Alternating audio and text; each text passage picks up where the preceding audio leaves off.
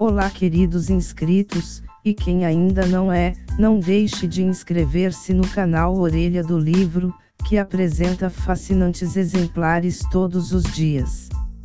Hoje teremos o seguinte: Livro, Talvez Agora, por Kalino Hoover.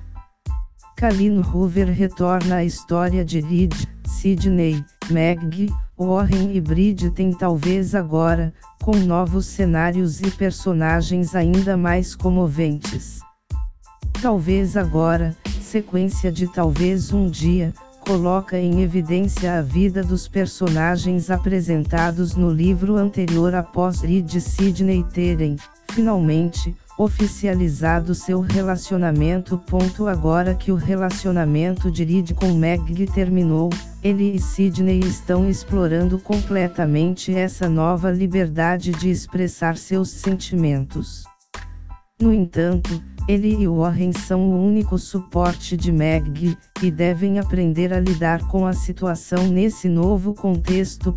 Enquanto isso, Meg está desfrutando da nova etapa de sua vida, embora ainda sinta algum ressentimento por tudo o que aconteceu.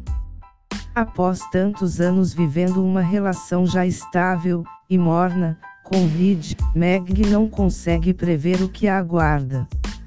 A insegurança com relação à sua doença, o desejo de independência e a ânsia de viver novas e empolgantes experiências é nesse meio que entra Jake, o rapaz que a ajudou a cumprir o primeiro item em sua lista de coisas para fazer, pular de paraquedas.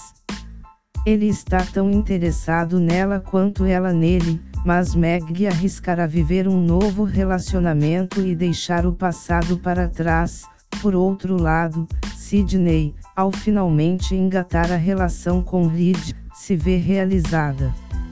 Reed representa tudo o que sempre sonhou em alguém e a química entre os dois é evidente.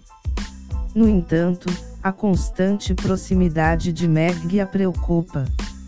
É, mais uma vez, ela deverá ser forte para lidar com o assunto com o equilíbrio e maturidade que ele exige. Ponto embalado por uma atmosfera musical e tratando de temas como amizade, lealdade e, principalmente, o real significado de união.